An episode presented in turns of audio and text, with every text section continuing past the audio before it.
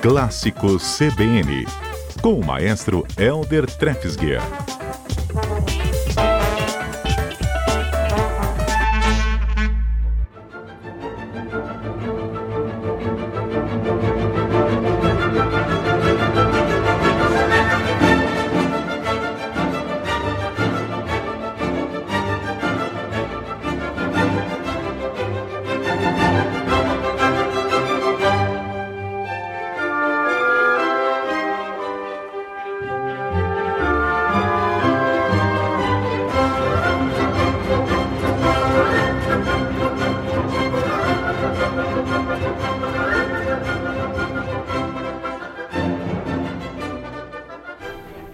E maestro, continuamos com Beethoven, maestro?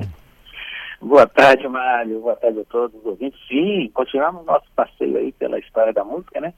E o Beethoven já do final da vida, né? O Beethoven que faz a transição aí para o período romântico. Vamos chegamos ao romantismo na música clássica, ou seja, praticamente todo o século XIX, Mário.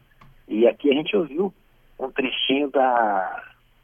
Você sabe que música é essa, né? Vou te desafiar aqui. Você conhece. Essa é a sétima? Da nove? Da nove. Essa é a nona? Essa é a nona. Não, é a nona é. O senhor não sabe nada, mas essa que é a nona.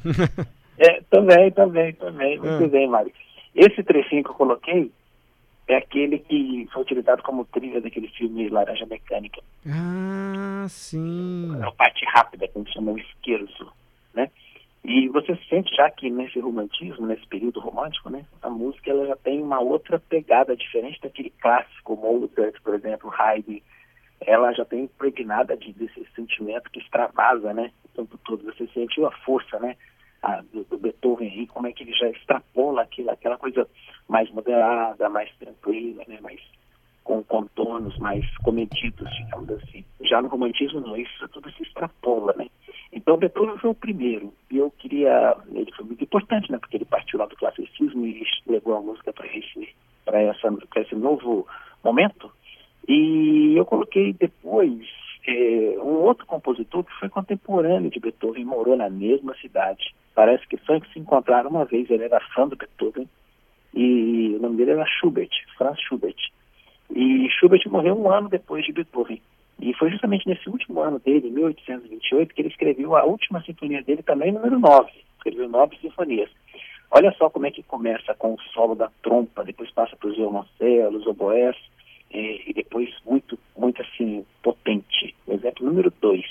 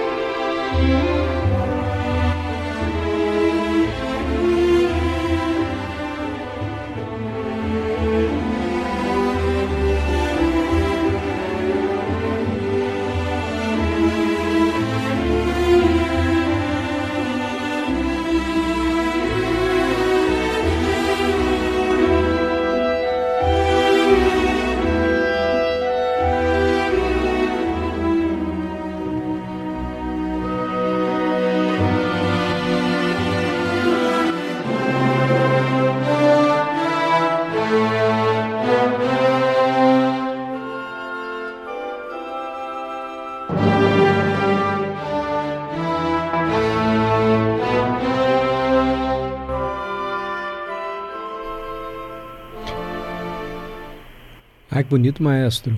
Você viu que a música, ela tem um significado a mais, né?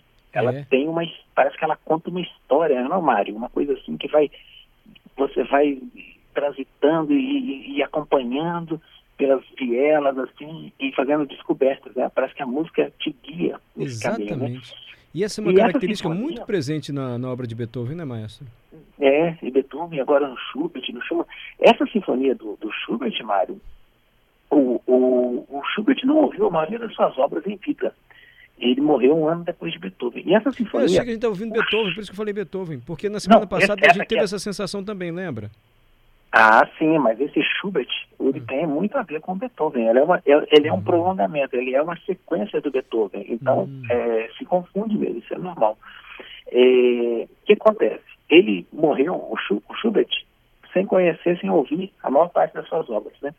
E essa sinfonia, inclusive, 11 anos depois da morte dele, o outro compositor romântico, Robert Schumann, é, foi visitar o irmão de Schubert, que era muito pobre, numa casa muito simples, e lá encontrou o manuscrito dessa sinfonia. E aí ele providenciou que ela fosse tocada lá em Leipzig por uma Mas grande o orquestra. O Schubert morreu porque não deu tempo de uma orquestra executar as composições dele? Não, é, o Schubert ele compunha muito ah, e, tá. e, era muito difícil de você conseguir que as orquestras executassem suas obras. O próprio Beethoven, que era Beethoven, né, ele alugava o teatro, arregimentava os músicos, ensaiava, conseguia um patrocínio, era, era complicado, né? Não era fácil não.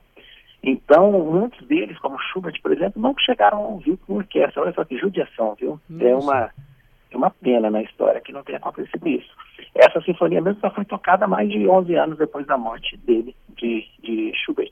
Enfim, agora, já o compositor também do período romântico, Robert Schumann, que é um que nasceu em 1810 e viveu até 1856, ou seja, primeira metade toda do século XIX, escreveu quatro sinfonias. Eu coloquei aqui um trechinho do começo da sinfonia número 3, que é em homenagem a, a, a, ao Rio Reno, né? Ela chama Renana, para a gente sentir o ímpeto do romantismo, como é que a música é intensa. No próximo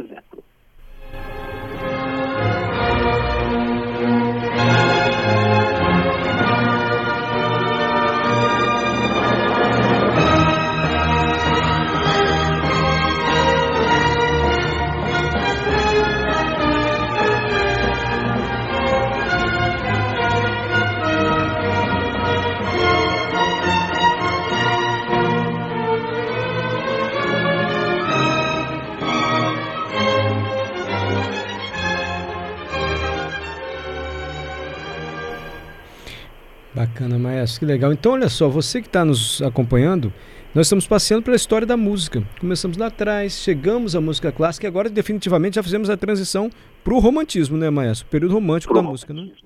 Chegamos no século XIX, né? Isso. E nesse século XIX tem alguns nomes Beethoven iniciou, e depois tem Schubert, tem Schumann, que nós ouvimos, né? Tem Mendelssohn, que nós ainda não ouvimos, mas e outros tantos compositores. Nesse século XIX a coisa pega fogo, viu, Marcos? Porque aí são as grandes sinfonias, as grandes, os grandes poemas sinfônicos, aí a música, ela, a orquestra se amplia, né? E, é, e, e, a gente toca muito dessa música até hoje. É uma música muito forte. E como eu sempre falo, tem aquele compositor de Dvorak, que a gente sempre toca aqui, e tem aquele outro famoso que é o Tchaikovsky, né? Tchaikovsky que não poderia deixar de ser, escreveu aí seis sinfonias, e eu queria terminar essa, essa nossa introdução ao romantismo, Mário, é, com o um exemplo de Tchaikovsky, né? Que é um, um, você sente o ímpeto do romantismo de cara nessa música, que por coincidência também começam com as trompas. É o nosso último exemplo.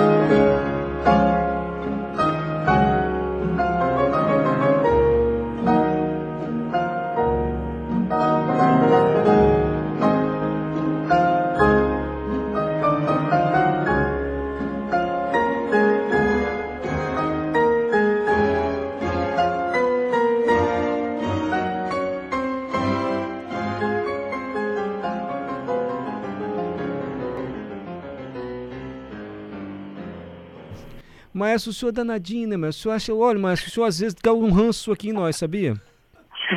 Porque o senhor Por vai, assim, ele, ele já sabe que vai causar impacto. É desse Mas ele não conta. Ele fala, ele já, já sabe que ele vai causar impacto. Vai começar com as trompas. Aí começa, poxa vida, maestro, avisa logo. Tô brincando, Muito maestro. legal, né? Muito legal. Como é que eu baixo essa música aqui no meu aplicativo? Eu criei uma, uma playlist chamada Trefsger. Adivinha por quê? Ah, tá vendo, Mário? Minha, minha, playlist vai ser. Trefsger. Por causa do maestro Helder Trefsger, que traz boas sugestões. Gente, se você Tá botar umas crianças no carro, você vai... E você sabe, você sabe, maestro, que, Ah. que a playlist do Mário é a mais. ec- É a palavra Não, eclética. Eu tenho né? várias playlists. Essa é a maior playlist Trefsger. Só tem Beethoven, É por isso que a sua playlist é, é É. eclética. Tchaikovsky, Que Schumann. bacana, que bacana. Ó, basta, basta digitar, digitar Tchaikovsky, aí coloca assim, piano concerto 1, Já tá aqui. Já aparece. Eu não gosto quando vem muito grande. 20 minutos não dá, tem que ser uns 5, assim, então. Já, é, tá mas coloca um pedacinho, primeira parte e tal. já tá aqui, maestro. Lindo, Vale né? muito a pena. Lindo. Ó, Mário, semana Hum. que vem vai ter concerto de orquestra. Eu falo na, eu falo na próxima terça, tá? Ah, não vai ter agora, Dia não? 12 e 13, só Uhum. para sair se preparando. 12 e 13, lá no Teatro Glória, concerto da orquestra, músicas, inclusive do romantismo, hein? Robert Schumann, música brasileira, vai ser muito bacana. Ah, Depois eu falo mais um pouquinho na semana que vem. Agora que a gente tá aprendendo, tá ficando melhor ainda. Maestro, muito agradecido, tá bom? né? Eu que agradeço, Mário. Um abração, viu? Boa Páscoa, boa Semana Santa pro senhor, maestro. Igualmente para vocês.